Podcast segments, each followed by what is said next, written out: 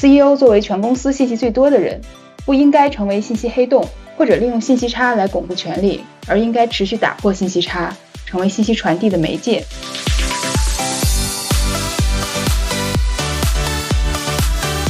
最持久的公司是不断从客户那里获得反馈，并在公司的整个生命周期中根据反馈采取行动的公司。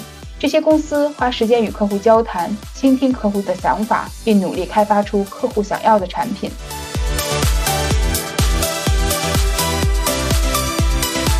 对任何一家公司来讲，如果基本盘稳健且在持续增长，那么就需要全力保住基本盘，在此基础上让有限的资源最大化。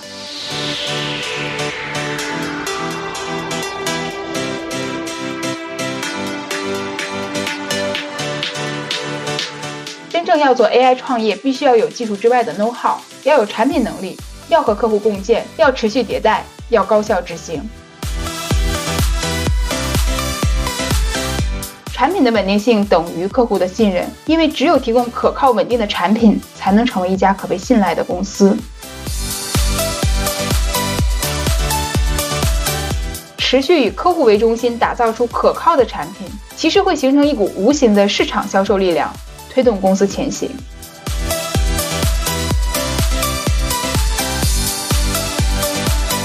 很多事情没参与叫与你无关，参与了没成功叫此生无憾。参与了，成功了，叫顺势而为。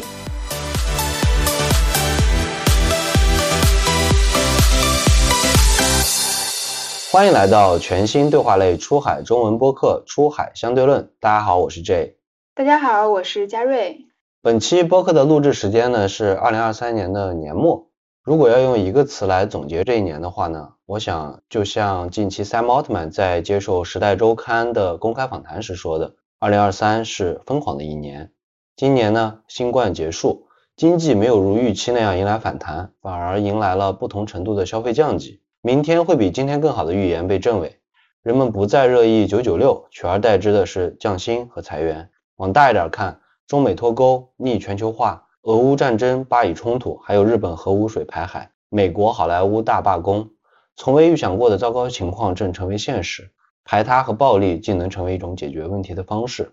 另一边，今年几乎每个人都在用力生活，有多巴胺和美拉德的色彩，有淄博烧烤的烟火气，有村 BA 的热情似火，也有 City Walk 的悠闲自在，还有那个拥抱梅西运动少年的矫健身姿。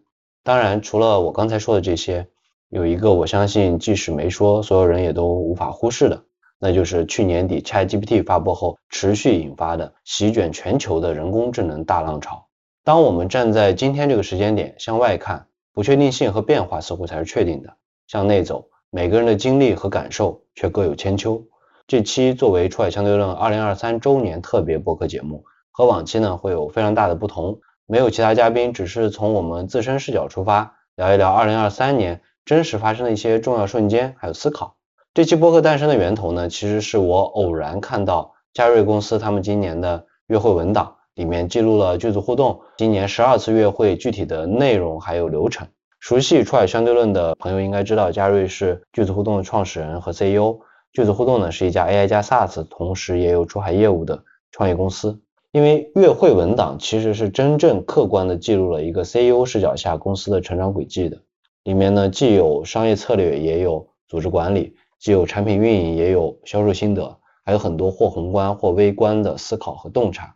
我看了之后呢，可以说是大为震撼啊！就想请嘉瑞把这些我称之为“战地笔记”的部分内容分享出来，因为都是对内的信息，所以呃肯定来不得半点虚假，和大家平时看到企业对外的信息呢完全不一样，可以说是独家一手绝版未发行。而且回想一下，我之前好像从未在公开渠道看到过任何一个 CEO 把自己公司内部的开会文档分享出来的，所以呢也非常感谢嘉瑞的慷慨以及佩服他的勇敢。当然呢，因为涉及到一些具体的人名啊、公司啊、业务或者是一些数据之类的这些内容呢，第一可能跟大家也没有太大的关系，第二呢限于篇幅和时间，第三还是相对属于比较敏感的信息吧，所以我们也做了一定的脱敏处理，只分享我们觉得可能对听众有价值的内容。毕竟咱也不是来给大家开会的，对吧？是的，其实也没有那么神奇。我们只是一家普通的创业公司，所有的创业公司也有同样的历程，有过高光时刻，也有过至暗时刻。我们是从二零二一年开始做全员阅读会的，最开始更多是我从作为 CEO 的视角给团队同步工作，后来经历了团队的扩张、收缩再扩张，我意识到对于我们这个阶段的初创公司来讲，信息同步是阅读会最最重要的事情。CEO 作为全公司信息最多的人，不应该成为信息黑洞。或者利用信息差来巩固权力，而应该持续打破信息差，成为信息传递的媒介。我记得二零二二年团队无序扩张的时候，我听到团队有人说，句子现在的信息传递速度怎么越来越像一个国企了？直到今天，我仍然一直提醒自己这句话。当然，我无意冒犯国企，但确实在扩张中，为了有序而产生的各种制度，以及造成的信息在各个部门之间的不同步，给公司的发展带来了非常大的阻力。所以从二零二二年下半年开始，我们的月会内容做了调整，更多从 CEO 视角改成了 CEO 汇报，或者说是 CEO 来做全员信息的同步，以及月会的主角从完全是我，逐渐改成了每个月尽可能让对公司有突出贡献或者有想法的人成为主角。比如每次月会，我们都会让销冠和阅读之星来做分享，这是我们的传统。对销售来说，收入是犒赏，荣誉也是。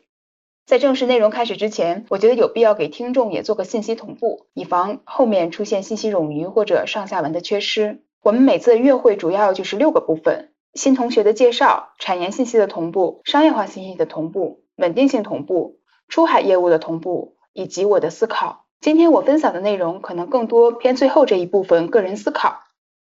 对你有十二个月的思考，正好咱们播客也是十二期，我也觉得特别巧合，我就做个呼应，顺便分享一下今年我们做每一期播客的一些记忆瞬间。可能因为时间关系，我每一期只挑一个点来讲。那这期播客顺理成章的也就分成了十二章。OK，那让我们先进入第一章。二零二三年一月四日星期三上午十点。一月份除了例行的信息同步外，我们多了一个环节——句子充电桩。这也是今年我们内部的一个传统。公司内部会有定期分享，主要围绕客户、产品和行业等，希望打造一个学习型组织，让团队持续充电，也帮助大家定期对齐。在约会的最后，我分享了2023年的三个关键词和关于竞争的思考，在这里也分享给大家。第一个关键词：客户第一。首先，恭喜我们度过了早期的产品打磨阶段，进入了一个新的纪元。我们持续服务了行业里私域做的最好的头部客户，比如 Baby Care、五八同城等。当然，这一年所有人都受到了非常大的客户的挑战。我经常听到大家很痛苦的声音：某某客户真是太挑剔了。但是，真的是他们挑剔吗？还是我们进入了新的阶段，我们应该对自己更加严格了呢？因为客户的成功同时需要效果和体验，只有单点爆破能力解决核心问题，在长期来看是不足够的。过去因为我们产品技术创新，客户在早期找不到我们这样的替代品，所以他们可以忍受产品的一系列问题。今天随着市场越来越成熟，我们不再也不可能是完全不可替代的了。虽然我们持续有一些差异化的优势，但是差异化的优势应该是用来构建我们的护城河的，而不是用来弥补产品体验问题的。因此，在二零二三年，我们重点在于升级。与开发新功能相比，句子更看重的是产品体验的优化和持久的稳定性。一直只做新功能的公司是不够自信的，他们以为一箩筐的功能才能拴住客户。但是通常情况下，客户需要的是解决问题，而解决问题最主要的是几个完整稳定能力形成的闭环，而不是满屏幕的功能按钮。自从句子成立以来，我们的价值观的第一条就一直是客户第一。但是客户第一的价值观不应该是对直接面对客户的销售团队和交付团队的要求，更不应该只是一句口号或者高高挂在墙上的标语，而应该是支撑我们每一天前进和成长的基石。之所以说是客户让我们前进和成长，是因为客户第一不仅仅是我们服务客户让客户有所收获，也不仅仅是因为客户第一意味着防止客户流失所带来的损失。更重要的是，在以客户为中心的过程中，在帮助客户成功的过程中，他们会给我们带来可预测和创新的机遇，是客户持续帮助我们找到第二、第三成长曲线，是客户的需求在持续驱动我们的创新。是客户在持续帮助我们打造我们的护城河。最持久的公司是不断从客户那里获得反馈，并在公司的整个生命周期中根据反馈采取行动的公司。这些公司花时间与客户交谈，倾听客户的想法，并努力开发出客户想要的产品。我们和客户的关系绝对不是零和对立，而是实现共赢。当产品给客户带来问题的时候，当客户抱怨产品的时候，当客户莫名其妙发火的时候，我们需要做的不只是理解，而更应该是和他们一样着急，然后尽可能想办法帮他们解决问题，并提供良好体验。少一些抱怨和吐槽，多一些在解决方案上的思考。持续聚焦在营销场景，解决他们最希望解决的问题。持续思考如何帮助客户打造场景的闭环。虽然友商很多，但仍然没有足够好的解决方案。我们的提升空间是非常大的。第二个关键词：持续创新。任何产品能力的创新都不会一劳永逸，即使是颠覆式的创新，也不过只有两年的时间差。创业公司由于资源有限，其实时间不过半年或者一年。我不是在否定产品创新的意义。实际上没有这个创新，可能压根儿就没有后面持续创新和商业化的机会。如果巨子没有产品技术的创新能力，我们是走不到今天的。我们是第一个提出对话式营销云的公司，我们是第一个基于各个 IM 做 RPA 的公司，并且封装成不需要任何开发即可开箱即用的产品的公司。我们是第一个做 IM 聚合能力的公司，聚合了非常多的 IM。但必须承认的是。即使我们有这样的技术创新，我们仍然没有遥遥领先竞品，我们依然没有成功的在这个赛道做到绝对的第一。因为单纯的产品技术创新并不能让我们制胜，更重要的是持续创新的能力和商业化的能力。何时能形成正向的循环飞轮，才能拥有相对稳定的护城河？被人抄袭或借鉴也是非常正常的事情。我们要追求的不是防止抄袭，实际上被抄袭某种程度上代表对我们的认可。也正是行业各个产品的借鉴交流和竞争，推动了整个行业的发展。我们要追求的是持续创新，寻找更高效、更好的解决方案，为客户创造不可替代的价值。这也是在用我们自己的方式推动行业和社会的进步，或者说是在为改变世界尽我们自己的微薄之力。关于创新，需要补充强化一点，大家千万不要狭义的把创新只是理解成为获得突破式的发明或者高端的技术突破。创新是一个永恒的过程，创新是在寻找更好的解决方案。我们团队需要持续思考如何用更高的效率、更少的资源去解决现实世界的难题，去找到更好的解决方案。我们需要持续思考这些大客户本质上需要的是什么，如何能提供更好、更稳定的服务，如何能降低成本。事实上，很难有公司不靠创新就可以生存下来。创新是指在用户导向前提下的创新，而不是为了不同而不同的创新。盲目创新是危险的，而客户导向前提下的创新是企业生存的重要基础。如果一个公司缺乏创新，不是永远追求更好的解决方案，那么它的存在就没有任何意义。这个公司就要做好中途夭折的准备。生活与世界都在变化，我们需要能感知这些变化，并且认为可以从变化中找到商机。这个世界有越多的不确定性，就会有越多的商机。第三个关键词是开放。新的一年，句子会更加开放。一方面是足够开放，拥抱新鲜事物；另外一方面则是对行业的开放，足够开放的与合作伙伴做数据打通，用开放的心态与合作伙伴用各种方式合作。其他人做好的，我们没有必要重复造轮子。我们聚焦在我们做的好的地方，把这个东西做专、做透，做到绝对领先。基于开放，我们后续会持续聚焦做对话式营销云，坚持 IM 的中立，持续通过多种 RPA 方式服务客户，持续用各种云服务，持续和各个 SaaS 厂商打通，这些都是我们开放的表现。最后，关于竞争，既然提到了对行业的开放。就不得不提到过去一年某友商到处抹黑我们，说我们要倒闭了，说我们产品不做了等等。我们头部客户几乎都被友商游说过至少一次。我从最开始想要防御，逐渐变成专注做好自己的事情。下半年也不再追求盲目扩张规模，而是回归到聚焦产品本身，持续聚焦我们产品最核心的能力，创造我们自己产品的价值。不做大而全的能力，而是通过与合作伙伴一起打通全场景的应用。在二零二二年底，我们越活越好。我们核心的产品力领先了竞品很多，收入比上半年扩张阶段的收入还要更高。二零二二年底，甚至很多友商的客户跑到我们这里，说友商的产品和服务能力不行，在寻找替换工具。关于竞品，有这么一种说法：当你通过后视镜看到有汽车追来的时候，如果你一直盯着后视镜，那么你的汽车要么就要掉到悬崖下面去，要么就要撞到前面的汽车。这种说法的意思是，如果你一味盯着竞争对手，那么你就会失去自己的优势。竞争意味着向优秀的对手学习，把别人的长处和自己的优点结合起来，形成自己的独特优势，推动自己的发展。只看倒车镜是会翻车的，要向前看，持续思考客户需要什么，持续思考如何服务好客户，不把干倒谁作为目标，也不把市场份额、销售数量及排名作为我们追求的目标。我们追求的是改善用户体验，做出最好的产品，其他都是水到渠成的事情。二零二零年，我在刚刚搭建销售团队的时候，就对销售提出过这个要求：不准说竞争对手的坏话。今天我们也在这里再次强调、重复一遍，因为说其他人的坏话没有任何意义。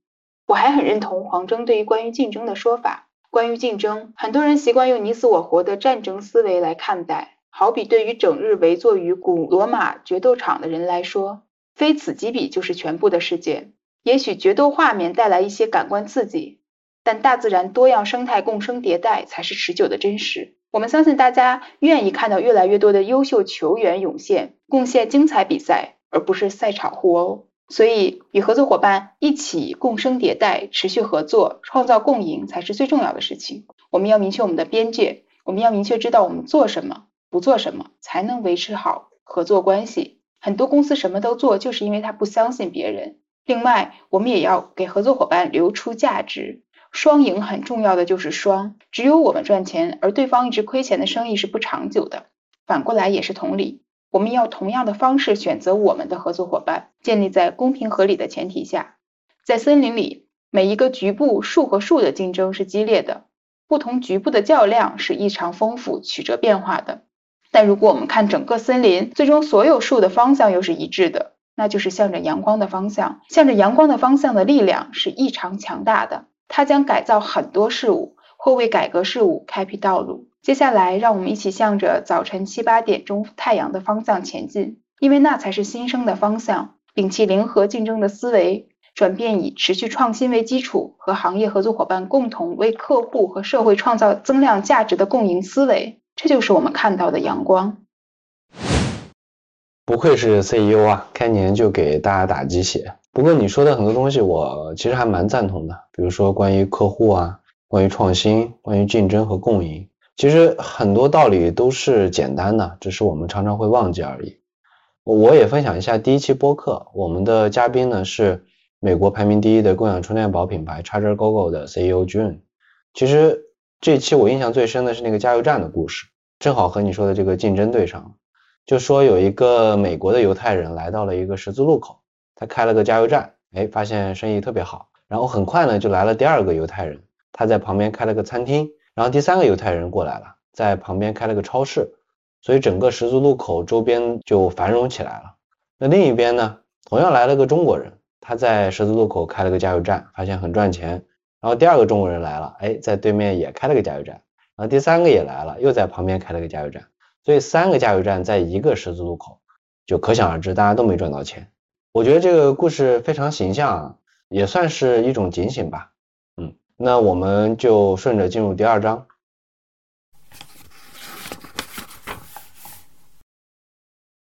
二零二三年二月一日，星期三上午十点。二月是过完年回来开工的第一个月，除了固定的产研、商业化、出海、市场部门的信息同步及全员培训之外，我给团队分享了我和核心团队的 OKR。其中有一个非常重要的 O，就是在二零二三年搭建一个成熟的组织，可以随时随地的进行规模化的扩张。过去我对于组织管理一直没有什么感觉，经历过二零二二年的裁员，我越来越意识到自己的渺小。一个企业如果想完成很大很难的目标，最终需要的是一个团队的力量。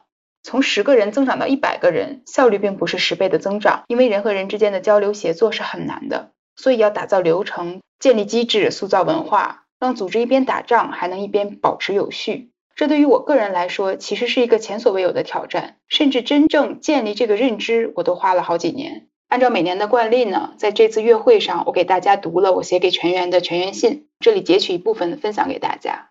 句子互动的小伙伴们，二零二三年开工大吉，充满不确定性的二零二二终于过去了。一方面是来自行业的不确定性。二零二二年之前，句子主要的客户在消费行业和在线教育行业。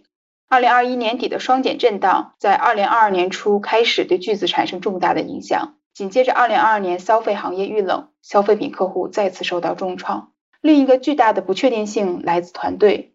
句子在二零二二年进行了较大的扩张。那一年的我，从迷信经验到相信自己和团队，开始只找年轻人。然而，作为企微生态最年轻的团队，我们也走了年轻人躲不掉的弯路。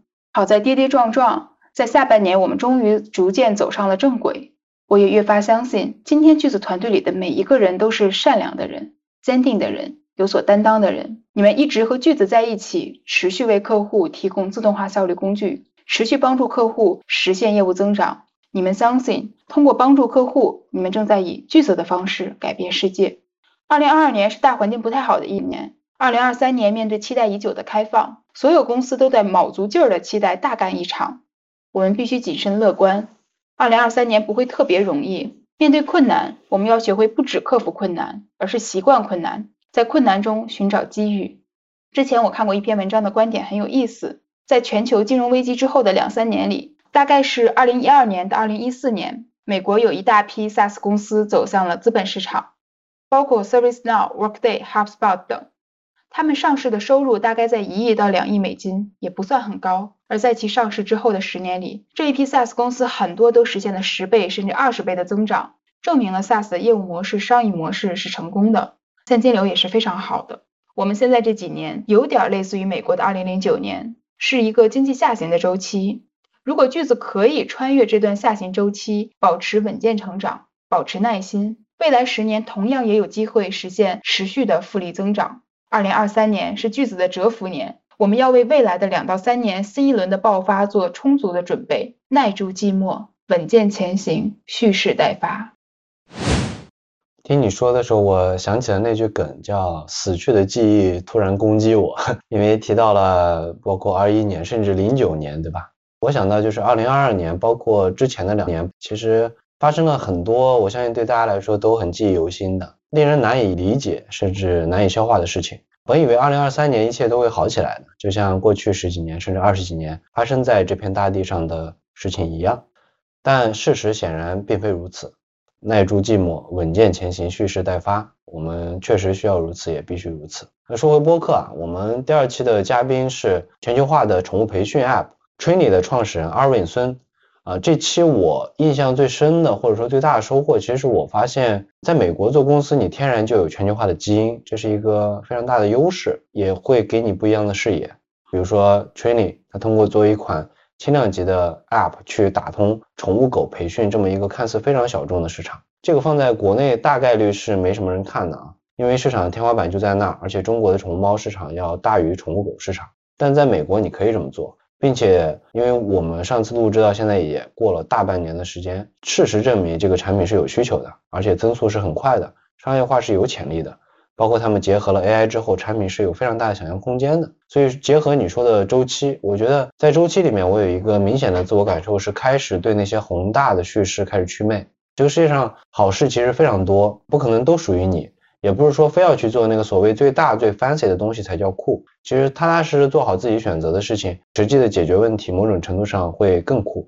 因为每个人的背景、资源、能力都是不一样的，还是要回到自身，不管外界的环境怎么样，总是有可以做的事情，也总是有机会可以把事情做好。OK，那接下来我们进入第三章。二零二三年三月十三日。星期一上午十点，三月的月度会除了固定的约会流程，我正式向团队吹响了 ChatGPT 的冲锋号。实际上，我已经思考了三个月，并且落地了一些东西了。这次的月会更像是阶段性的总结。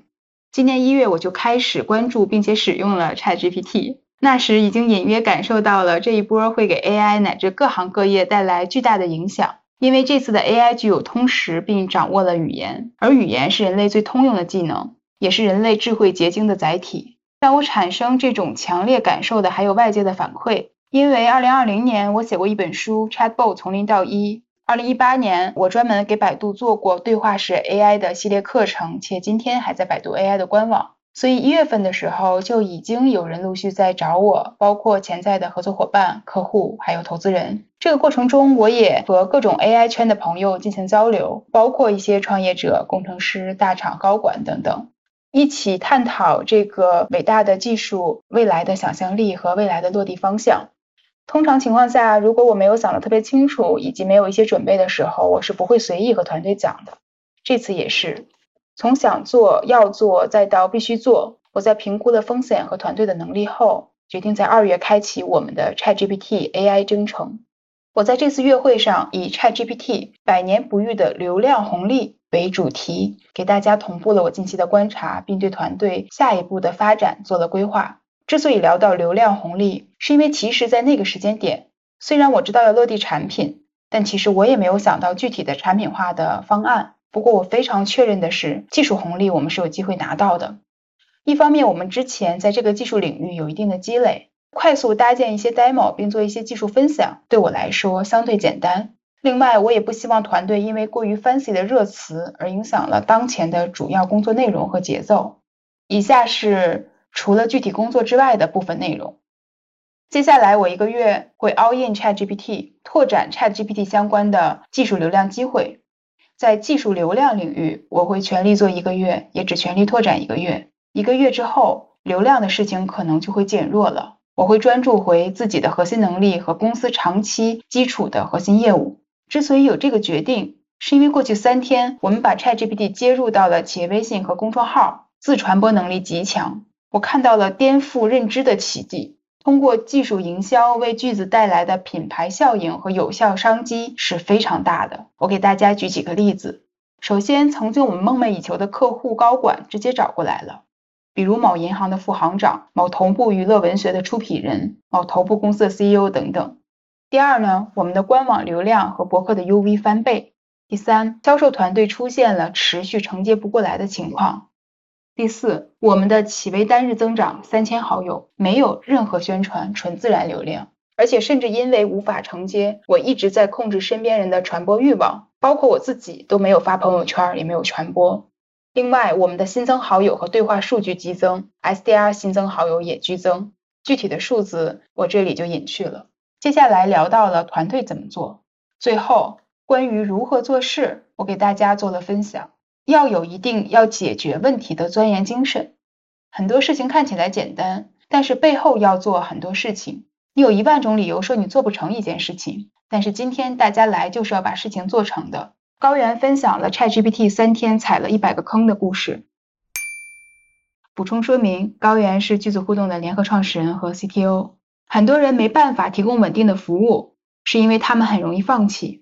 句子这几年有很多时刻都面临到就要放弃的时刻，但是一咬牙就看到了今天某友商客户大规模流失到句子的今天。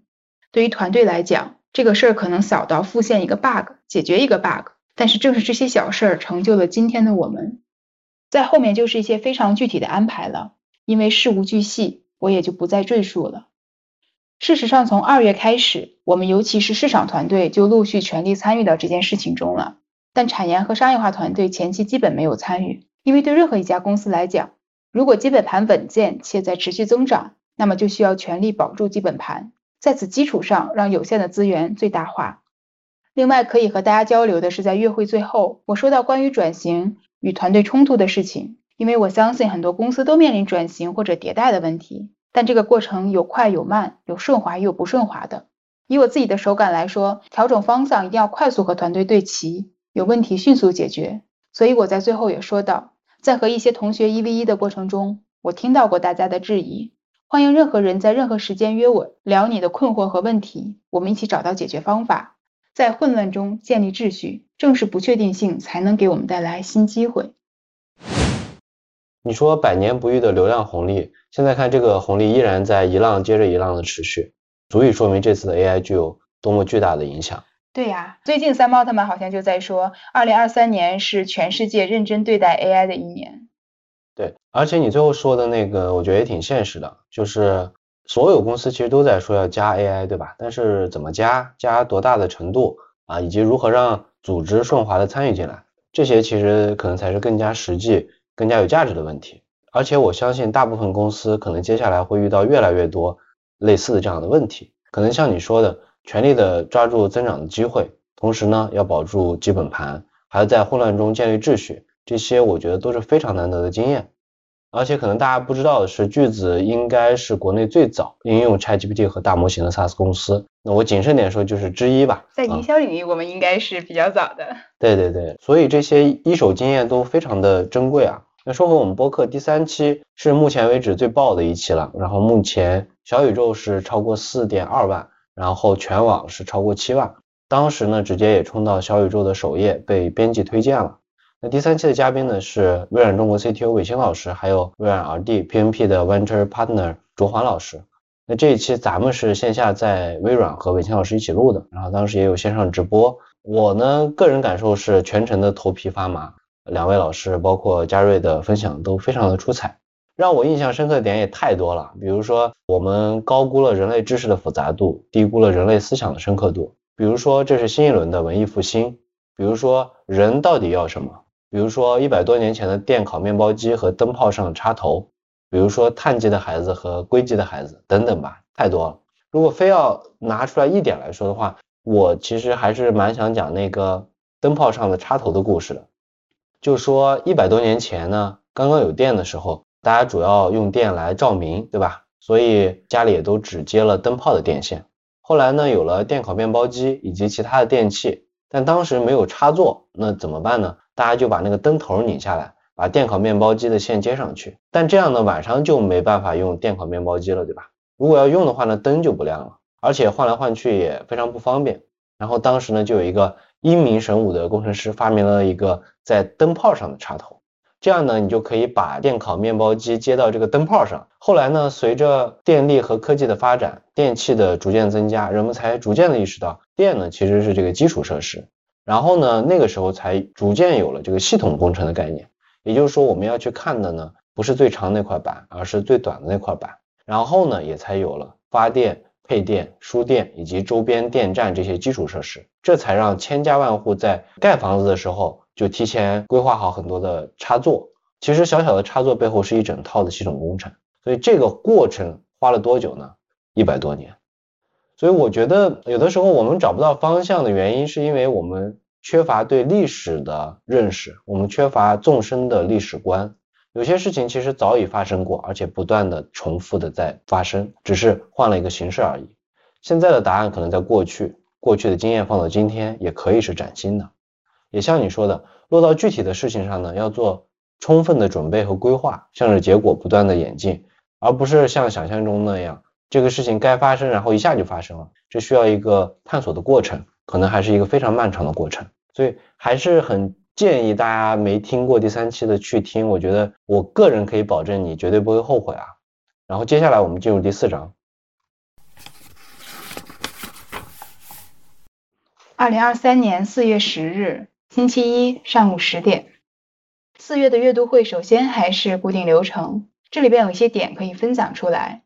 因为从现在看，四月算得上是一个转折月，充满挑战和机遇。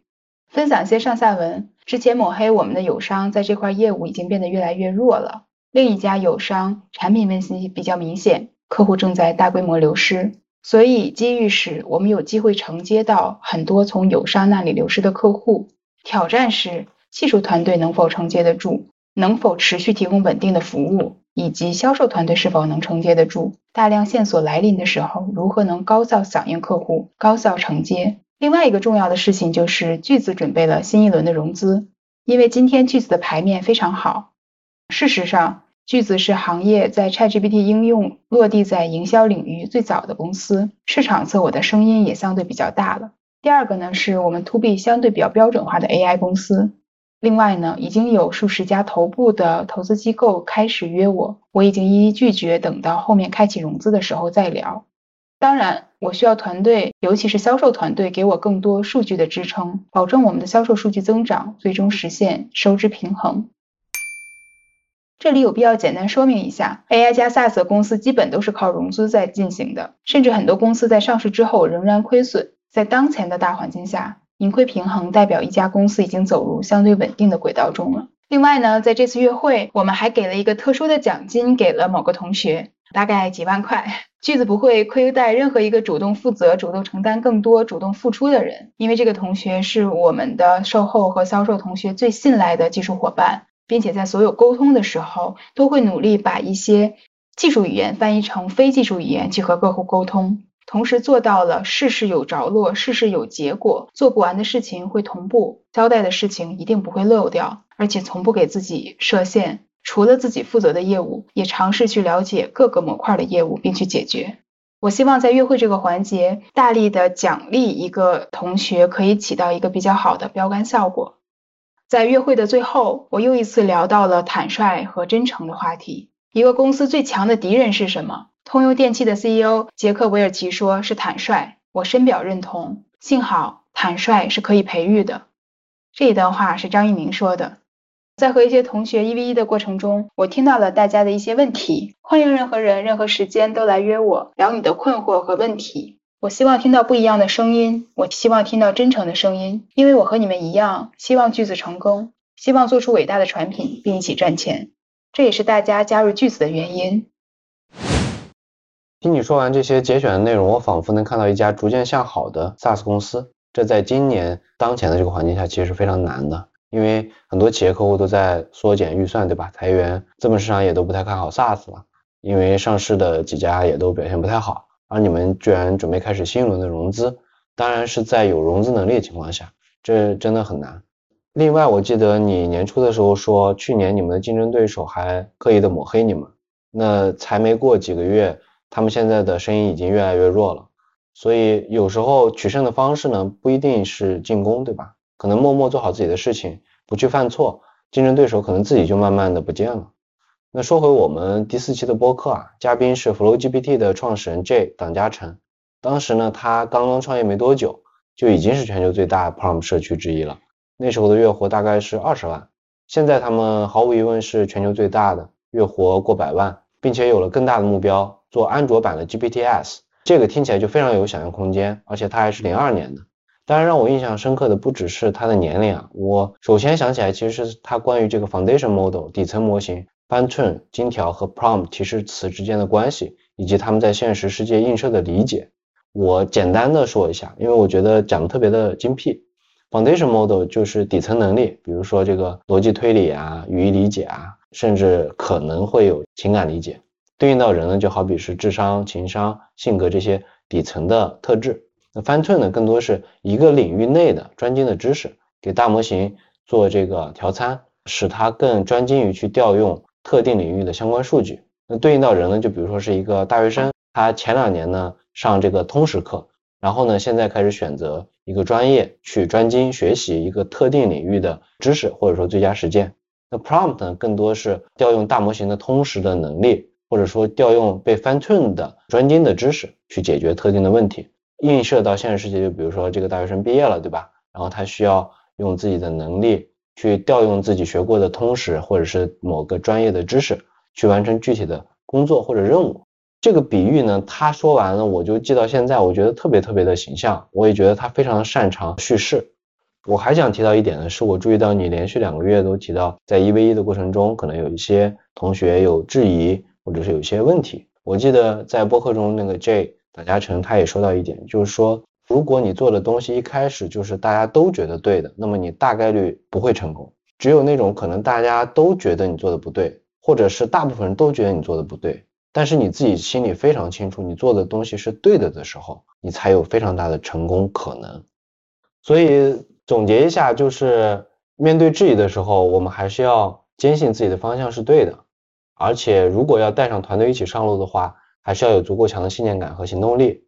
当中间出现问题呢，就解决问题，对吧？真诚的去解决，而不是逃避。我觉得这样就会有非常好的一个结果。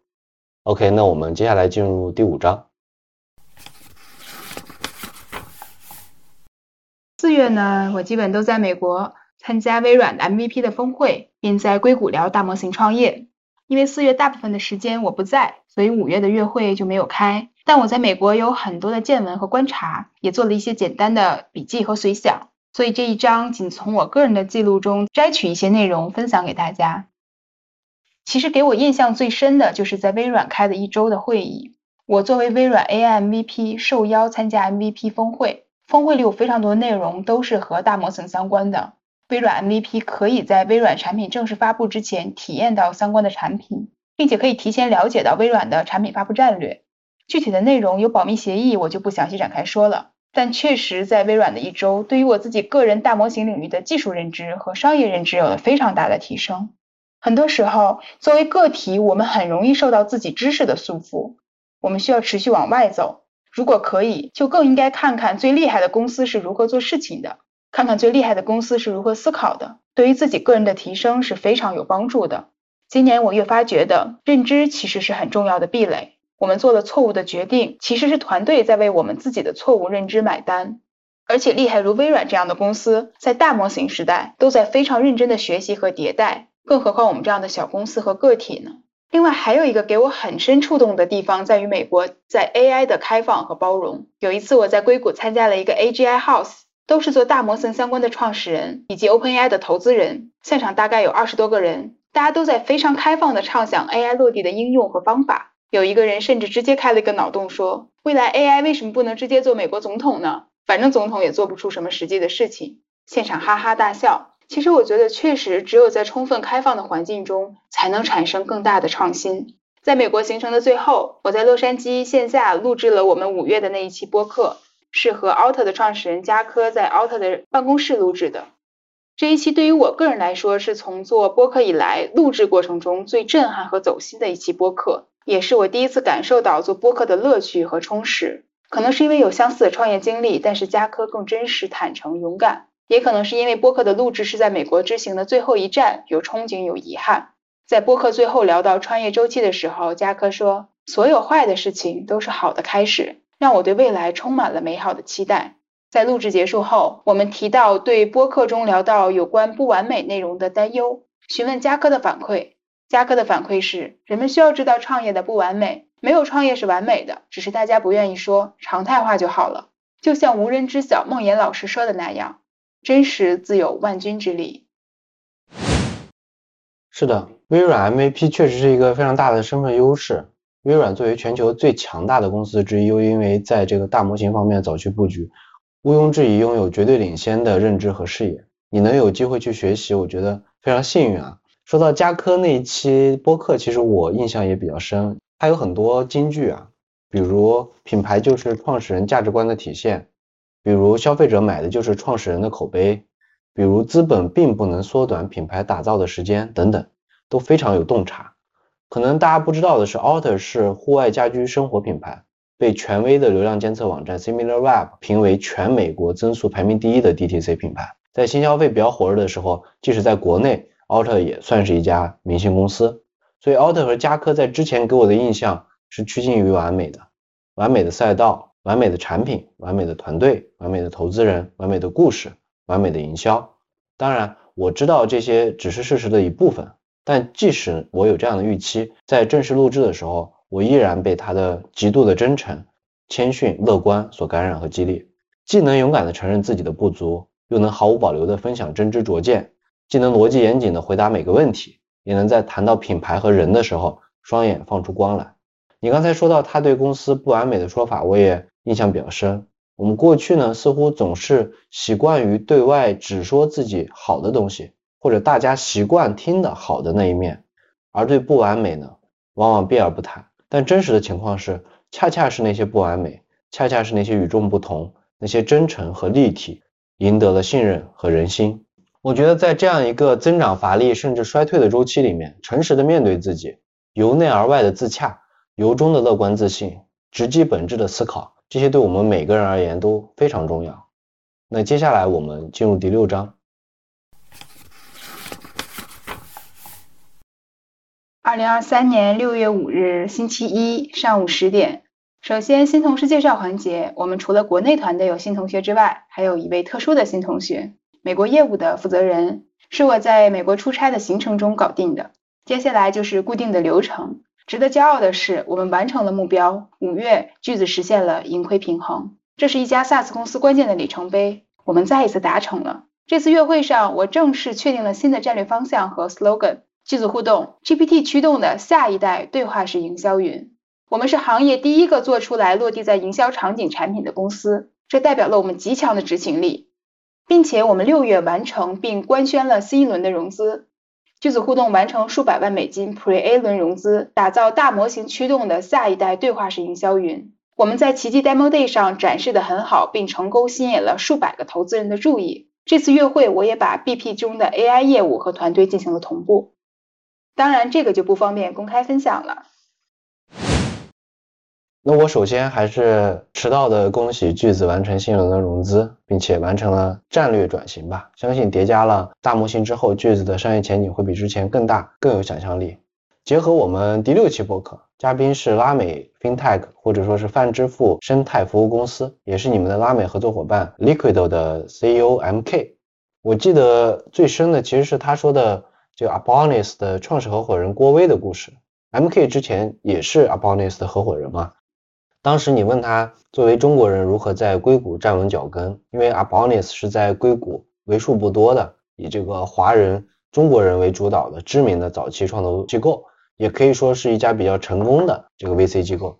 他当时呢就以郭威为例，说其实最重要的一点真的就是坚持。郭威是在旧金山留学，二零一二年大学毕业后，他听说了天使投资这件事情，当时就特别想去这个 YC 的 Demo Day，但人家并不知道他是不是真的想投，就不让他进。然后他立马开车跑到最近的一个银行，打印了他的银行存款。这几十万是他多年炒股攒下来的钱。他拿给这个 YC 人看，说：“你看，这是我所有的余额，今天我要全部投出去。”就这样，他成了第一个进入到 YC Demo Day 现场的中国投资人。然后在2015年、2016年，当时中国有这个双创出海的热潮，很多去硅谷投资的中国机构会在硅谷。找对当地，特别是早期投资比较熟悉的中国人。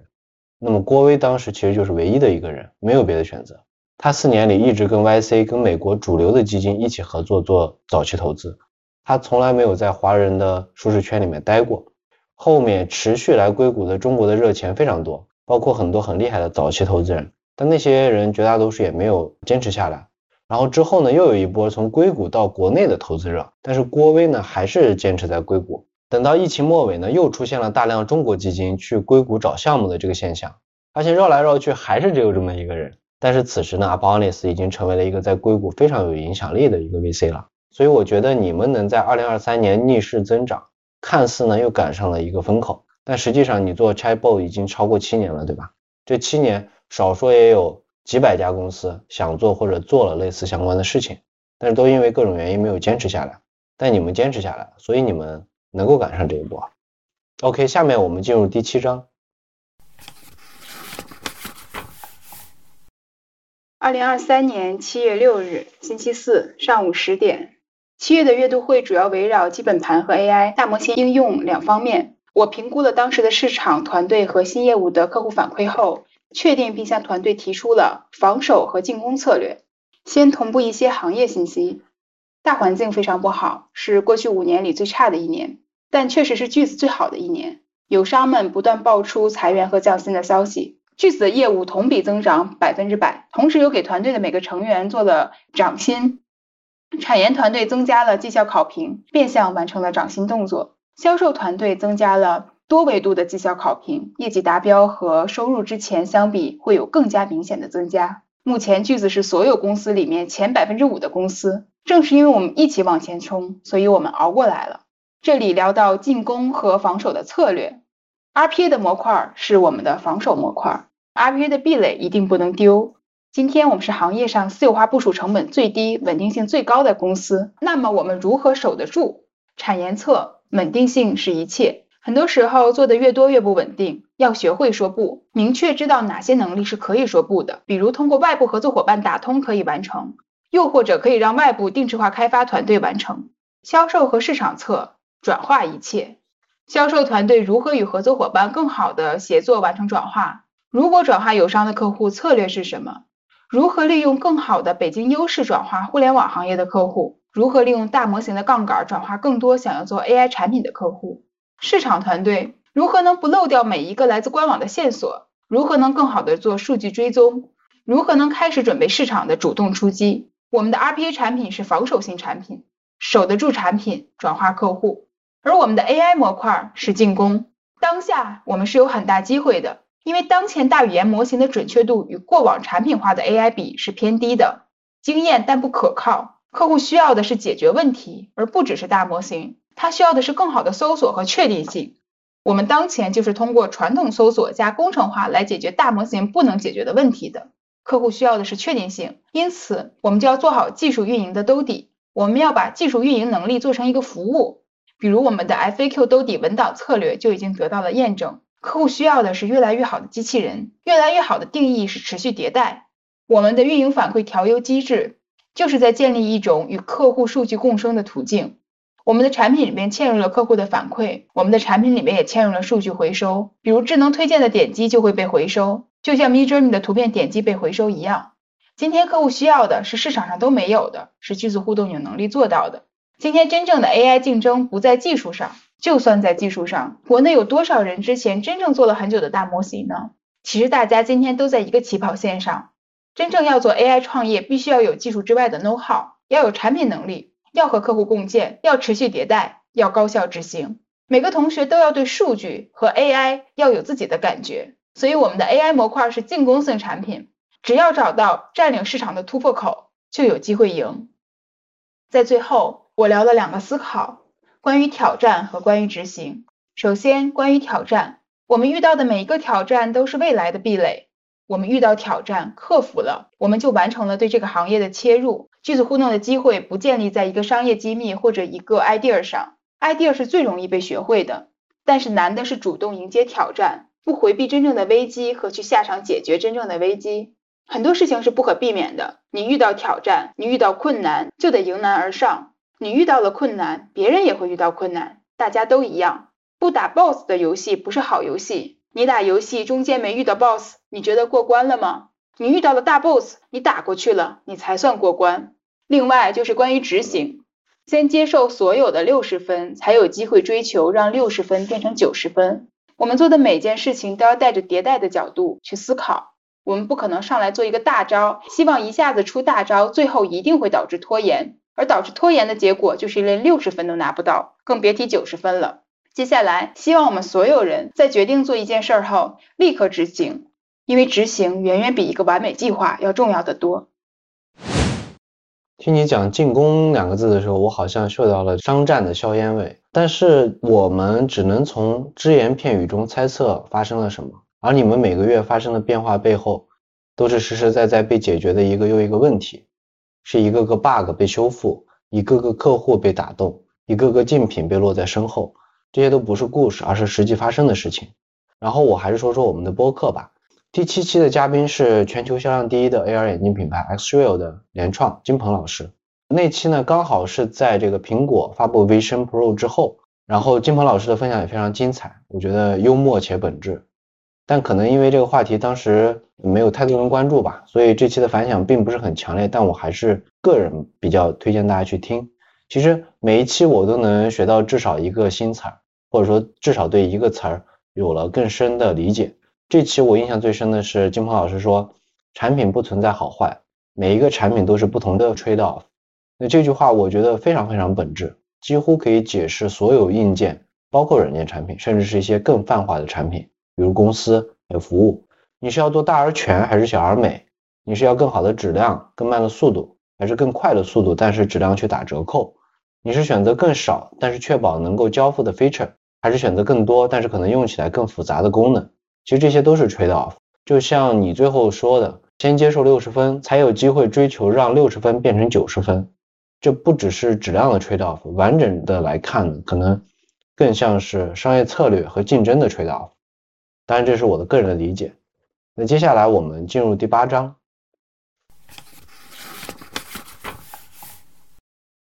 二零二三年八月八日，星期二上午十点。八月的月会还是按照固定的流程，会议重点在产品新功能的上线和稳定性的优化。因为随着 AI 新业务的逐渐落地，我们发现了很多之前没有预想到的问题，而这些几乎找不到最佳实践。因为几乎全球的 To B 企业事实上都还在探索阶段，都没有找到真正的 PMF。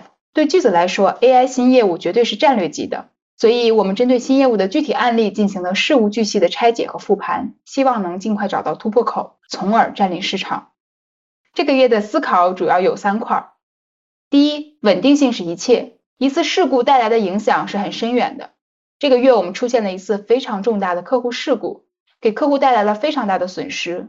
我给团队分享了这个客户的损失的很多细节，然后聊到随着句子服务的客户体量越来越大，技术同学的每一行代码都会带来非常深远的影响。产品的稳定性等于客户的信任，因为只有提供可靠稳定的产品，才能成为一家可被信赖的公司。第二，为什么要持续强调以客户为中心？企业内部有一种偏离以客户为中心的自发趋势，随着规模的扩大和分工的精细化，内部部门离客户越来越远，感受不到市场的竞争和客户的需求的压力。比如研发属于内部部门，他们就会变得越来越傲慢。另外，成功会滋生骄傲和自满，不再虚心听取客户的意见。最后，人的行为的原动力都是利己的。追求利润最大化，往往会导致以利己的短视方式来利己，结果却事与愿违。为己利他，才真正能够利己。原动力是利己没有问题，以客户为中心，就是通过利他而利己。Salesforce 创始人曾经说过，有效率的销售不是由销售团队完成的，而是由那些你并不认识的人完成的。他们甚至会在你没意识的情况下谈论你的产品，并向其他人进行推荐。这和我们今年持续成为销冠的某位同学成为销冠的理由出奇的一致。由此可见，持续以客户为中心打造出可靠的产品，其实会形成一股无形的市场销售力量，推动公司前行。最后，我再聊到遇事耐烦，所有的事情都是繁琐的，都是一点点调出来的，需要静下心来，足够耐烦。我分享了我在某个客户上做 prompt 调优落地的细节。我发现团队的同学太希望拿到一个确定性的结果，以至于事情没开始多久，就因为问题太多而质疑这个事情是否真的能做，或者直接就放弃了。比如过去技术修 bug、销售磕客户、售后复现 bug 和今天机器人的调优。其实耐烦是一个非常优秀的品格，希望大家能耐下心来，耐烦的做事儿。我听下来感觉你们这时候应该已经在落地具体的 AI 业务了。那国内。大模型应用商业化的公司其实并不多，所以一是你们跑的速度比较快，二是像你说的前面并没有 best practice，找不到前车之鉴，你们都需要自己去探索。其实说到具体的落地业务，大多是具体看似小的事情，大多是挽起裤腿下力干活的事情，而且可能发生各种情况，每一个关键指标都对最后的结果有影响，所有小事加起来就是现阶段公司产品的领先性或者说是壁垒。这和我想讲的第八期播客的一点不谋而合。虽然你们一个 to B 一个 to C，看似毫不相关，但其实有一些共通之处。第八期我们的嘉宾是篮球运动品牌 SPO，它的创始人椰子。SPO 成立呢不到两年，却打造了一款可能至今为止最快登陆 NBA 赛场的球鞋，并且是国内为数不多在早期就开始进行全球化布局的运动品牌。它的产品远销一百五十多个国家和地区，被美国专业运动媒体评为三年内成立的市场声量最大的运动品牌。我印象很深的是，他讲他们公司几乎不开会，这跟你们不太一样。成立以来呢，总共开过五次会都不到。当然，SPO 团队规模比较小，而且分散在各地。那为什么不开会呢？第一是他觉得没有太大的意义，第二是他觉得大家的动力、大家的拼搏来自于一个个小的节点的达成，而这些节点的达成其实是。融在日常的生活和工作之中的，他不会说非要给大家 push，或者说自己立一个 flag，他就是跟大家说要做好每一天该做的事情，不要把事情拖到第二天，且做每一件事情的时候尽全力做好，不让其他人来擦屁股。所以结合椰子说的呢，每一个关键节点达成都对完成目标有至关重要的价值，把事做完，遇事耐烦，这是最基本的，也可能是最重要的。我们接着进入第九章。二零二三年九月六日，星期三上午十点。九月的阅读会在固定流程下，我做了比较多的分享，因为又到了一个关键的节点。在分享我的个人思考前，值得拿出来说的是，八月我们的新产品和新功能上线及迭代速度远超预期，这是令我非常高兴的事情。结合过去几个月发生的，我以“我们正踩在时代的脉搏上”为主题做了分享，这里也分享给大家。首先分享一些外部声音。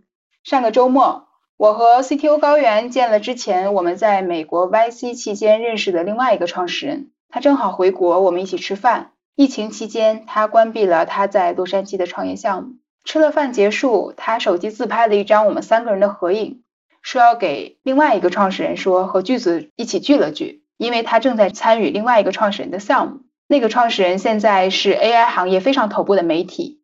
他说巨子现在是 AI 期间发展最快的公司。前几天我在华为参加一个活动，我介绍自己说是巨子互动的创始人，一家做大模型应用的公司。结果他说巨子现在是一家明星公司啊，很火。当时我都听得有点尴尬，但是我们知道，我们其实差点死掉。从创业到现在，我认识的创业者中，百分之八十都陆续关闭了自己的公司。我们在二零二二年一度差点死掉，但是从今年五月份开始，我们实现盈亏平衡，一直到现在，我们差点濒临死掉，有外部的环境原因，也有我自己的原因。好在我们是一家非常有速度，遇到问题解决问题的速度也非常快的公司，所以今天我们快速占领了 AI 的红利。今年年初，我们以最快的速度抓住了 ChatGPT 的机会，市场侧给我们带来了大量的曝光和线索，我们的产品也接住了这些线索，最终实现了今天月维度，不管是回款还是合同，和年初相比都增长了不止百分之百。我们从一家差点死掉的公司，成为一家明星公司。这个明星公司其实带着双引号的，这和 CTO 高原带领的产研同学一起加班熬夜，保证系统的稳定性是密不可分的，同时也离不开今天 AI 的势能。三月的月会，我和大家说过，ChatGPT 是百年不遇的流量红利。我说我们无论如何要先抓住流量，首先这是一场技术营销。但是今天我要说。这不仅仅是一场技术营销，更是一场产品技术带来的巨大的机会。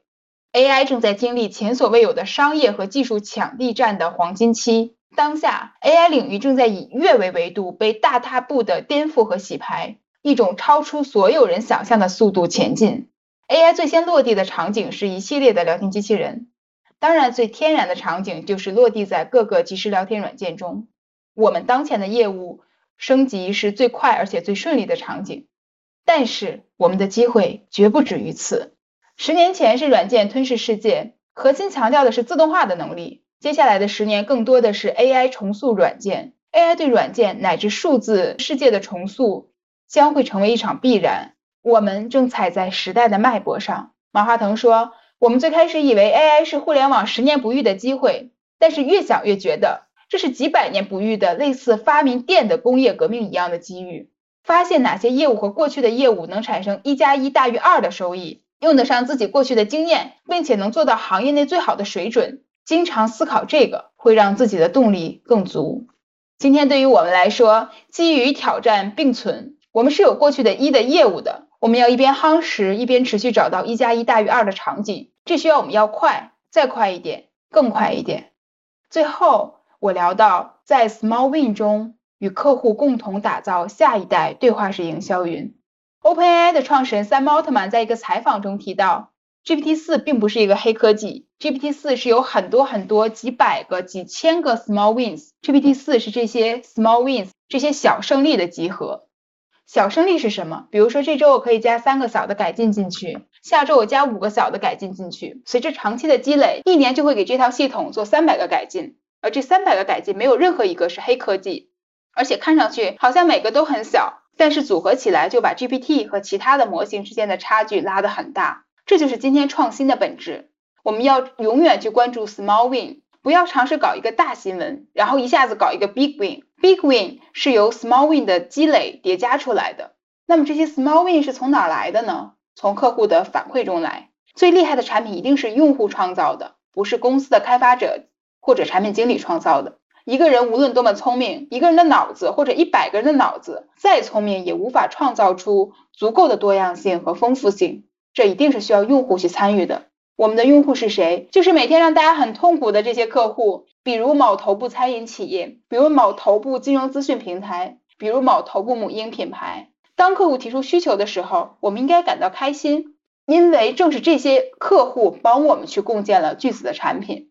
我们可以学习 OpenAI，在客户的反馈中持续通过几千个 Small Win 拉开和竞品之间的差距，打造下一代对话式营销云。这个机会已经来了。九月，某平台再次给了我们一个机会，给句子互动吹响了进攻的号角。那么，团队准备好了吗？销售团队能否在九月找到目标画像的客户，激活他们，转化他们，搞定他们？产研团队能否在九月在稳定性、应用性的基础上给前线销售最大的支持？我们十月月会见，我们希望再次见证一次 Small Win 的汇聚。你提到 Small Win 嘛？因为九月的月会其实是在第十期播客录制后开的，第十期嘉宾陶博，他当时提出来的这个点，我也印象比较深。对我就是完全参考的陶博的观点。对我发现了，我想到另外一个例子，就是第一个到达南极的人阿蒙森和他的探险队，他们当时坚持的原则呢，就叫每天前进三十公里，然后他们最终全员载入史册，并且都顺利平安的凯旋归来。而看似呢一开始有更好的资源，有更大的优势，同时出发的英国的斯科特探险队，却因为没有充足的准备、科学的节奏。或者说没有每天前进三十公里的纪律，最终呢不仅是落后到达，还把全员包括自己都永远的留在了南极大陆上。说回我们第九期播客啊，嘉宾是目前可能增速最快的下一代开源协作知识库 Affine 的联创一培。Affine 开源短短四十三天就突破了一万 star，现在早已经突破了两万，而且海外开发者占比非常高，全球化做的非常扎实。他那期最让我印象深刻的是他后面说到。Pivot，也就是转型的那段故事，而且是一边贷款给团队发 N 加一，一边看心理医生，一边 Pivot。因为他们是博士辍学的九五后团队，前期在踩了很多坑之后呢，还能起来，并且取得这么耀眼的成绩，本身就非常难得。而且他们还能够做到诚实的面对自己，一方面呢，承认自己还不够好，所以需要持续的努力，持续的谨慎，持续的克制，然后他觉得才可能有了。开源四十三天万星 star 这样一个结果，另一方面呢，他也在学习过程中认识到那些巨头，他们也是这种起起落落落落落的这个过程，哎，走过来之后，他学会了平和，他们团队呢学会了勇敢不畏惧，明白了所有的事情其实都是有方法论的，所以在取得我认为如此辉煌的成绩之后呢，他们其实没有做任何停留，直接就 move on 了，直接就往前走了，没有迷恋一时的繁荣。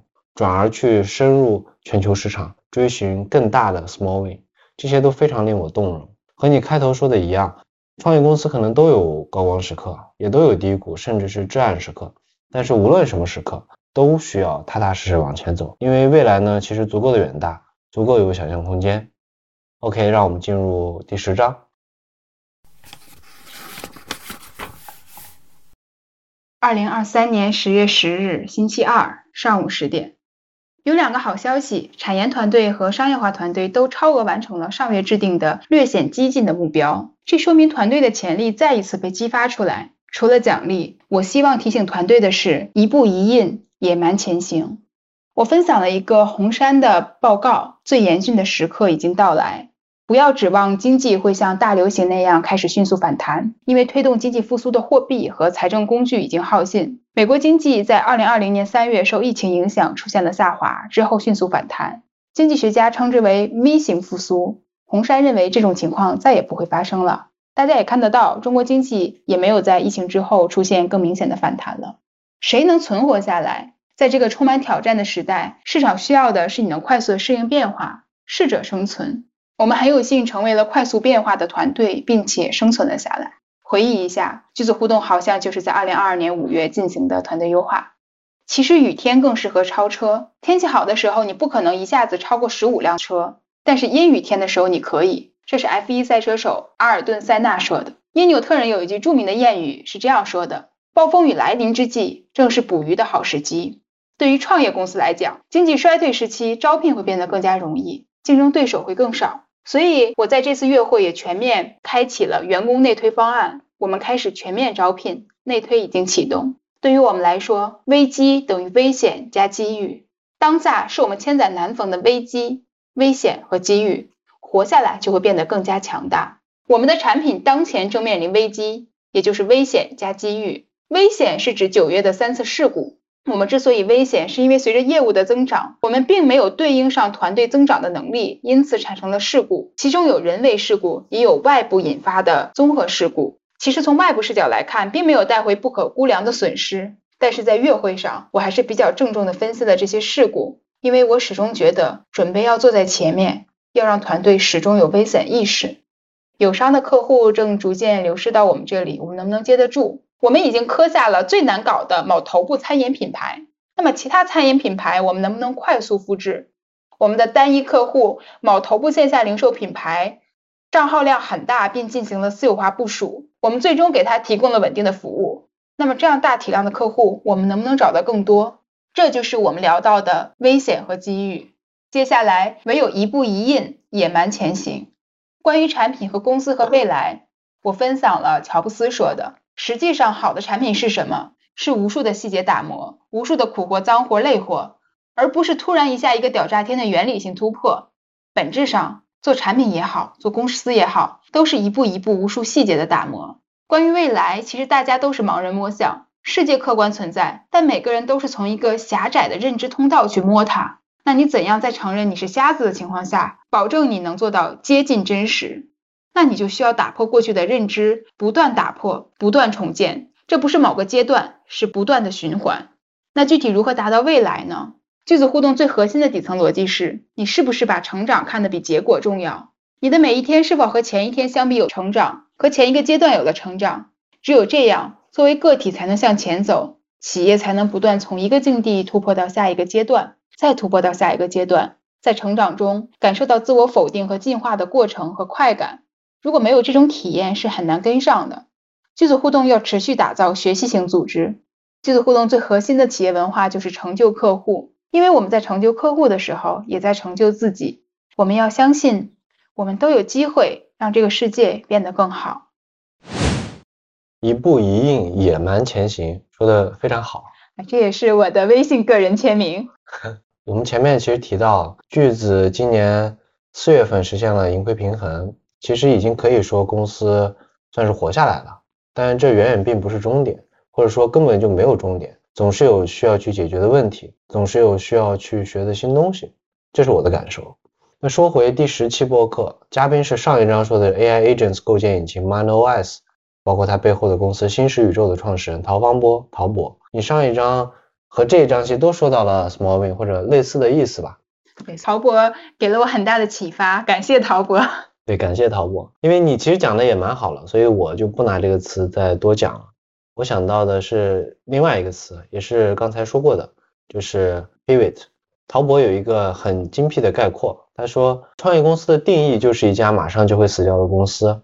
结合这几年的科技大爆炸，比如说 AI，对吧？室温超导啦，可控核聚变啊，等等，就这些之前在科幻电影里面才出现的一些东西，都逐渐的发生在我们身边。所以我们可以发现，世界进入了加速变化的年代，尤其是科技加速变化的年代。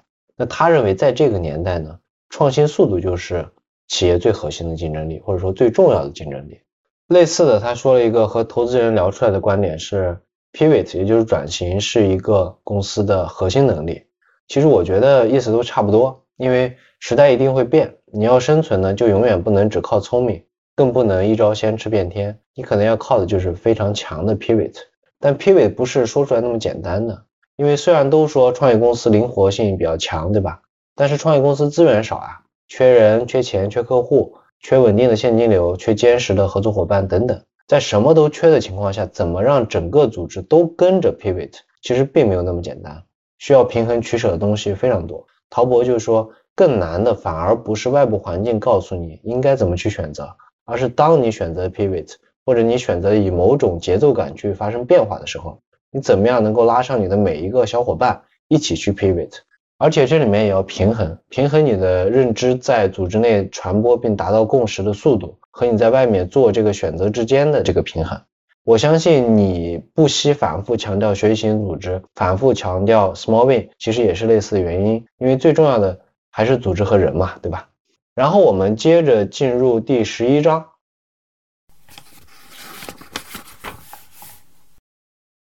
二零二三年十一月八日，星期三上午十点，十一月的月会好消息不断，依然是产研和商业化团队超额完成了目标。产研是因为在产品实际落地的过程中，我们发现还有很多没有预料的问题，所幸大家日以继夜，都保质保量的完成了。商业化团队完成了句子历史上最高的单月回款。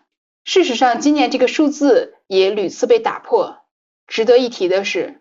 销冠创造了一个人一次性单月过百万的回款，这在我们这个体量的公司来讲还是巨大的胜利。以下是我的个人分享，首先是句子的 small win，句子互动在十月创造了非常多的奇迹，创造了非常多的 small win。我终于看到句子开始往一家伟大的公司上起航了。下面四件事情，每一件事情对句子来说都是里程碑，都是一个个不可能完成的奇迹，但是句子在一个月内都完成了。单月回款再创新高，三天完成某头部餐饮品牌系统的迁移准备和实施，某头部中老年教育机构的需求按期交付，某头部线下品牌支持了超大体量在线。原谅我不能在公开场合说的太详细。其实某销售创造回款奇迹的那天，我给大家庆祝，看起来是在庆祝这一笔回款，看起来是在庆祝这位销售同学，但是这位销售同学只是一个引子，这代表了销售团队的胜利。但这也不是销售团队的胜利，这背后产品技术团队和售后团队的支持，不只是我们打下的这个品牌，还有即将更大体量的某教育品牌，以及某头部餐饮品牌，甚至这个餐饮品牌还经历了整体服务的不掉线迁移。所以这是句子互动的胜利，这是一个组织的胜利，这代表句子的团队有了超强的协作能力和战斗能力，这代表了句子互动的团队使命必达，这代表了句子互动的团队有打胜仗的能力。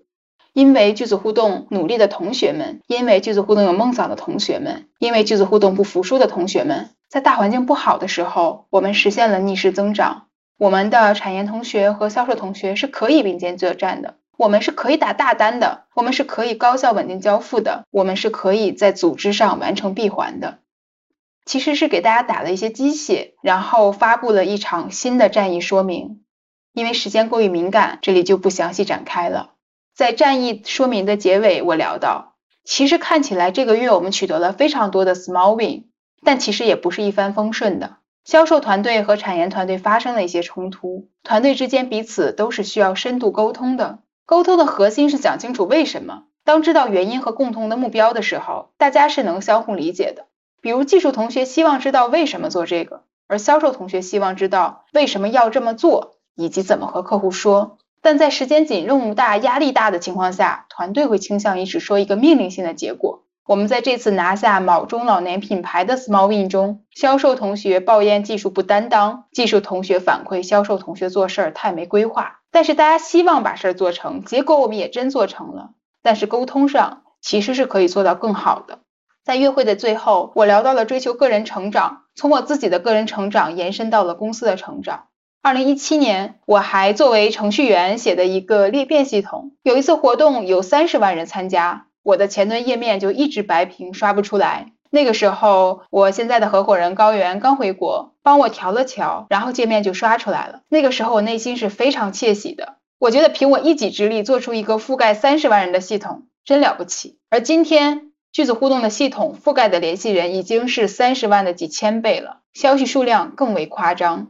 具体数字就不透露了。除了大厂之外，很少有创业公司能处理这么大的数据。对于研发同学来讲，处理高并发是一个很值得骄傲的事情。起码2017年没见过世面的我，在搞定三十万的系统后，非常自豪地发了一个朋友圈。我不知道今天研发的同学是不是会有这个自豪，会不会因为这个自豪而希望再战胜一些更有挑战的事情，在不断的挑战中做一个更厉害的自己。但是如果是我，我会打心眼里觉得开心和自豪。不过我彻底不写代码了，我也没有这个自豪的机会了。句子今天整体团队的水平是提高了的，但是句子对团队的要求也是变高了的。因为原来句子团队在喜马拉雅的山顶上，我们随便搞搞就可以了。但是今天我们走到了喜马拉雅的半山腰了，我们的及格线原来是四十分，今天的及格线是七十分了。今天四十分不行了，甚至六十分都不行了。今天不是我们随随便便走走就行了，今天我们得上专备了。因为我们越走越高，也越走越难，但是人也越来越少，我们也越来越接近胜利了。前一阵儿李总理去世，很多人在悼念他的同时，感慨二零一四年推出的一系列政策以及一个时代的消失。其实我就是因为他推出的大众创业、万众创新开始创业的。创业在那个时候还是一个只要你有勇气，任何人都可以玩的游戏。只要你胆子大一些，只要你努力一些。那个时代，很多资历、资源、认知不够的创业者，因为这波红利吃到了原本不属于自己的机会。一部分人因为能力不够倒下了，一部分却在过程中成长起来了。无论是倒下还是成长，都是收获。今天我和二零一四年的同学比起来，就幸运得多。很多事情没参与叫与你无关，参与了没成功叫此生无憾，参与了成功了叫顺势而为。其实无论大事小事，希望大家宁愿此生无憾，也不要与你无关。虽然没有了人人都能成为 CEO 的时代，但今年还是迎接了一个非常大的技术突破口，那就是 AI。伟大的事情要早参与，我们做到了。我们现在正在漩涡的中心，每个人都有机会去改变 AI 应用新的历史。比如某头部保健品品牌做下来以后，我们可能是行业上第一个落地 Autopilot 销售机器人的公司，就像当初我们是第一个做外呼加好友解决方案，开启了私域新局面的公司。今天我们在当前 RPA 的基础上，是最有可能重新开启一个 AI 的新局面的。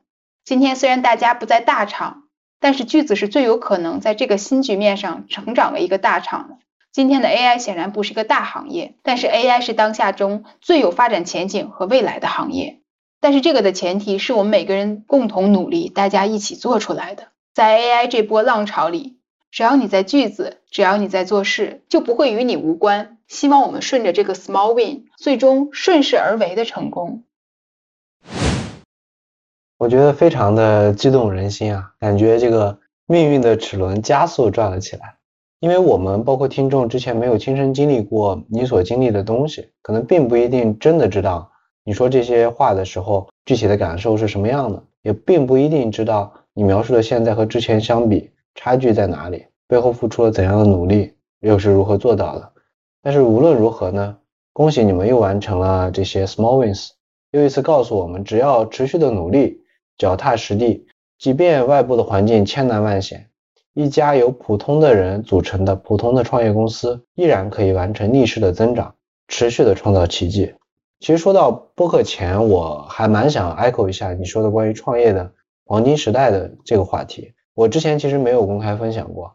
其实大概一五年那会儿吧，我还在上大学，然后也有幸成为了创业大军中小小的一份子。后来算是毕业前幸运的找到了 PMF，然后顺势融了一笔不小的资。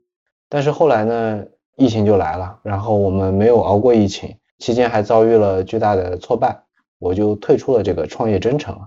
你讲到总理去世，我也蛮有同感的。当时真的是发自内心的相信，每个人都可以去创造属于自己的时代，每个人都有机会成为和平年代里的英雄。不幸的是，我暂时是倒下了，但幸运的是英雄。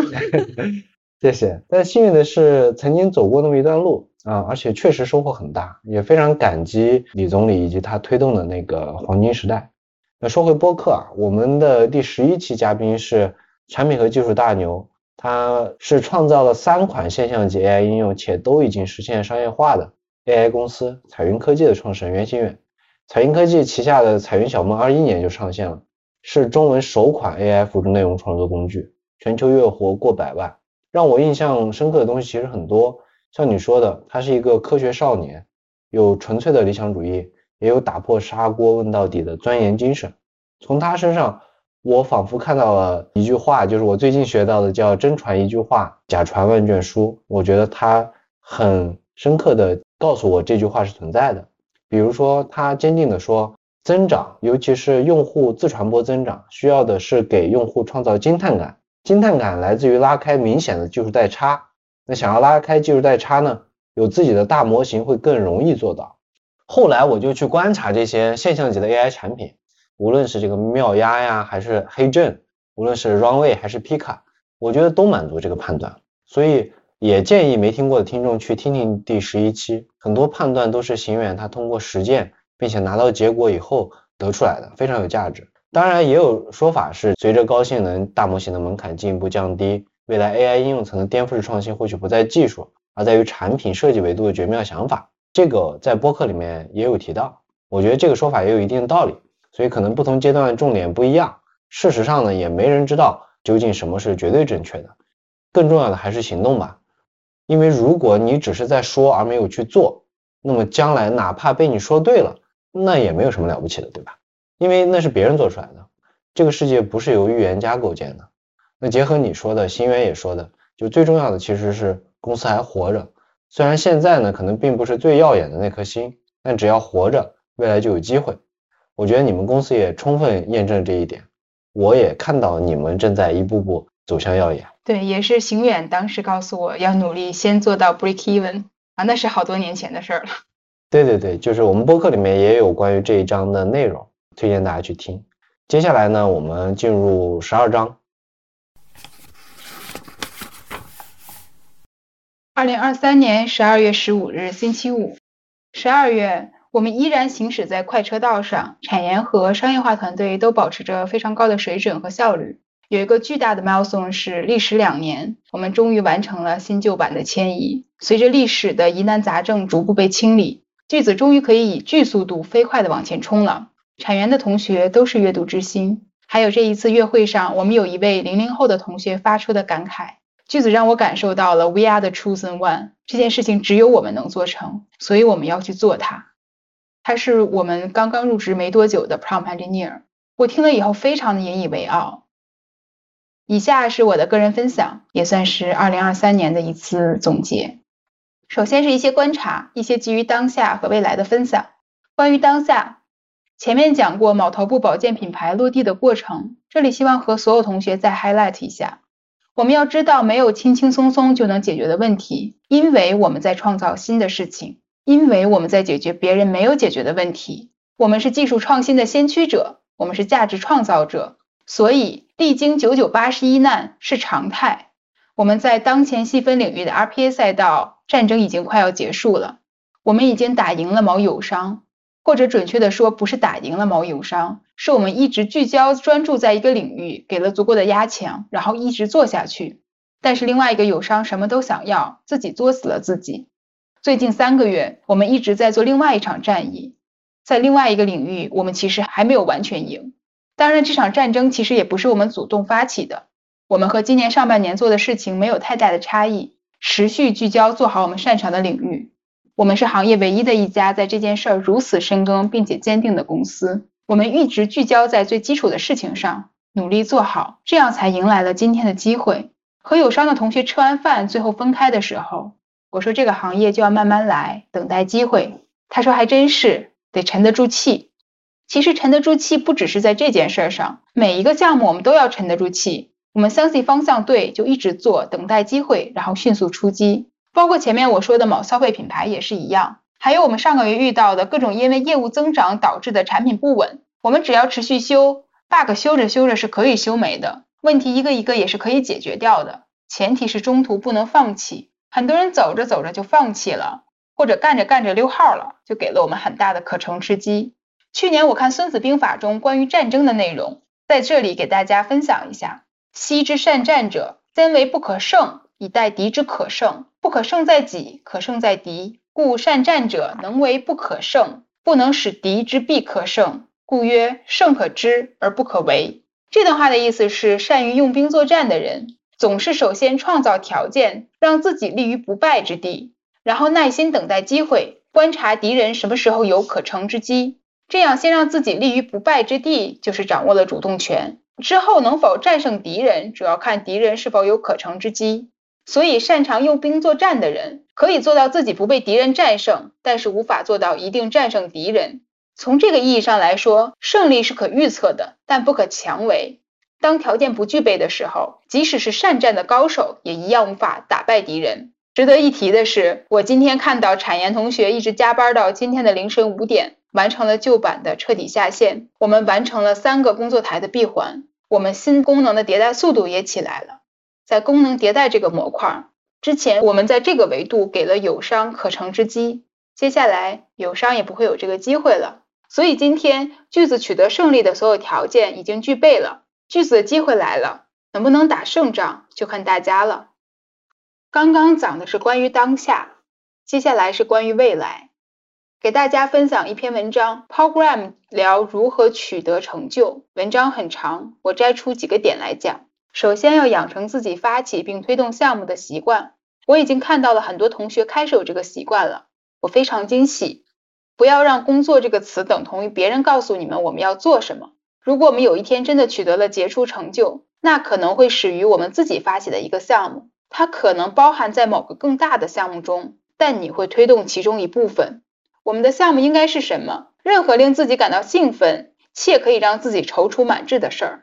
随着年龄的增长，我们对项目的品味也会发生进化，兴奋程度和重要性会趋于正相关。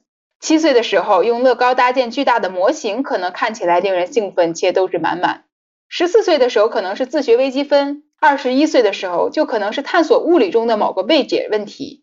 但无论是什么，它始终是令人兴奋的。找出要做什么的方法，就是通过工作。如果我们不确定要做什么，那就猜。但是要选择一件事情并开始做。我们可能会猜错，但没关系。了解多种事情是好的。一些最伟大的发现来自于注意到不同领域之间的联系。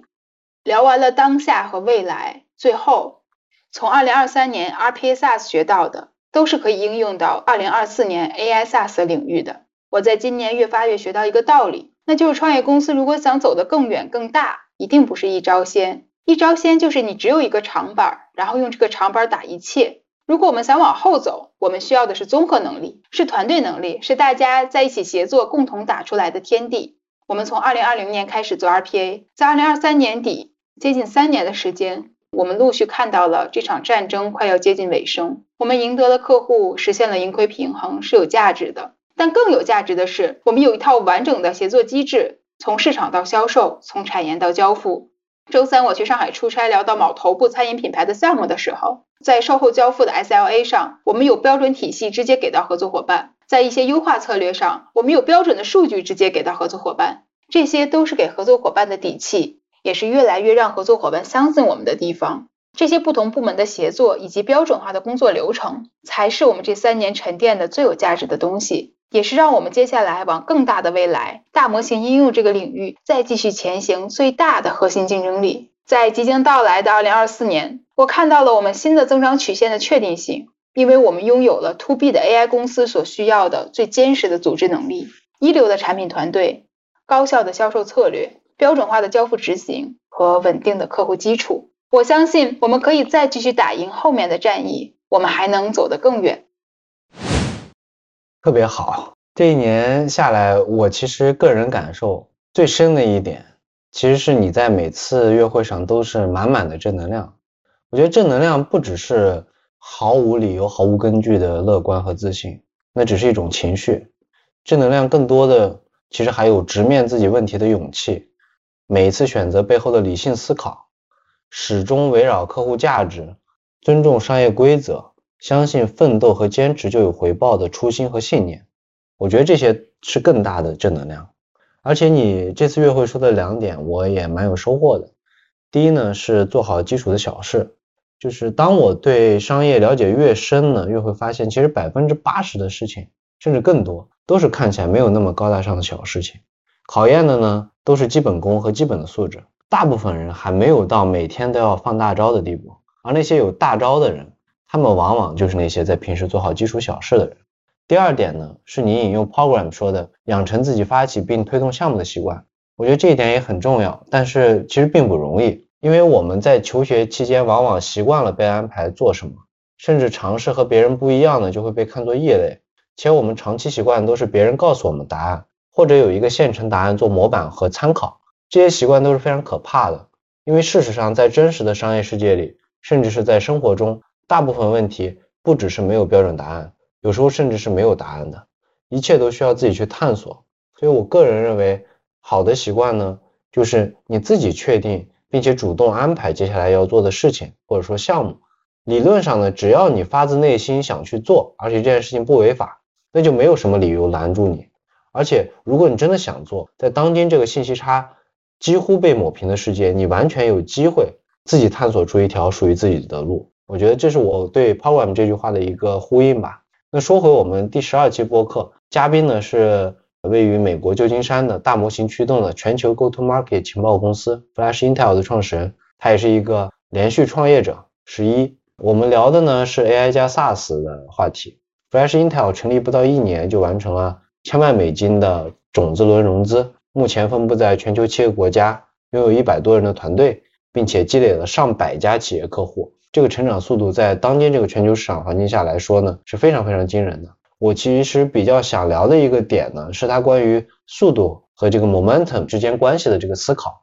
为什么创业过程中需要追求速度？底层的大逻辑是，当你速度足够快的时候，你可以更快速的建立起你的 momentum。那你建立起这个 momentum 之后呢，很多问题其实就迎刃而解了。很多你在创业过程中遇到的问题，其实是随着公司的成长速度消失或者变得很慢之后，就会一步一步的爆发出来。比如说这两年很多公司都在降本增效，对吧？其实就是这个原因。但是你只要速度起来了，所有这些东西其实都没了。当你速度达到一定程度之后，你可以更专注的去保持这个 momentum，而且你作为创业公司，如果没有这个速度，那很多优秀的人才也不会加入，然后你去找人合作，人家也没听说过你，那也不太会跟你合作。类似这样的问题，其实如果你速度足够快，可能就都没了。我觉得这个是我最大的一个收获之一，而且我觉得你们句子今年，尤其是后面这几个月的 momentum 就非常好。也期待句子下一步继续的野蛮生长。感谢。OK 啊，那十二章的内容呢就到这里了。我自己整体的感受呢是看了一部商业纪录片，虽然我们这里做了很多的这个脱敏的处理啊，但相对来说还是比较真实具体的，而且所有这些其实都发生在这一年以内。其实句子今年的成长或许只能说是一个缩影，但是呢。又能够反映出一家 AI 加 SaaS 创业公司的真实现状。在更大的背景下，在被巨大的科技浪潮席卷和裹挟的时候，我们要如何把握机遇？如何稳住基本盘？如何激发团队潜力？如何完成组织蜕变？这些都是更大、更实际的话题，也是我们认为对大家更有价值的话题。没有随随便便的成功，也没有突然的横空出世，有的呢，只是一步一个脚印。开好每一次会，做好每一次交付，等等，魔鬼都藏在细节里。创业也许很难，难道我们通过寥寥几万字的语言，却只能描述其冰山一角？创业也许并没有那么难，通过分类抽象提取出关键信息，我们可以发现核心要做的事情可能就那么几件。但是呢，要持续做好那么几件事，却并不简单。所以感谢嘉瑞。商业纪录片对我们的夸奖还是过多了。我们其实只是一家非常普通的创业公司，我们在大环境不太好的当下，还是挣扎的活着，并且尽我们所能做一些技术推动社会进步的事情。我们其实今天还没有做出太多的改变，但是我们拥有一个技术改变未来的美好愿望，并在持续的推动它实现。其实最开始我们也聊过是否要将全部的内容都聊出来，虽然我们还是做了一些脱敏，但是感觉还是说出了一些秘密。其实我一直认为不存在什么绝对的秘密。Zoom 的创始人 Eric 袁征甚至说过类似的观点：公司里边没有秘密，因为只要有沟通，就一定无法保证秘密。真正的秘密是执行力，这一点我深表赞同。如果非要补充，秘密是做正确的事儿和把事情做对，是战略和战术的有效协同，是深入思考的方向和坚持到底的执行。请允许我在这再打一个小广告。欢迎有兴趣的同学加入句子互动，商务、产品、技术、Prom Engineer、海外业务负责人等等，我们都在开放招聘中。最后，欢迎大家在小宇宙、苹果 Podcast、Spotify、喜马拉雅等平台订阅和收听我们的播客。如果你有什么想法和疑问，欢迎在小宇宙评论区和我们互动，也欢迎你帮我们多多点赞和分享。本期播客就到这里，大家拜拜，拜拜。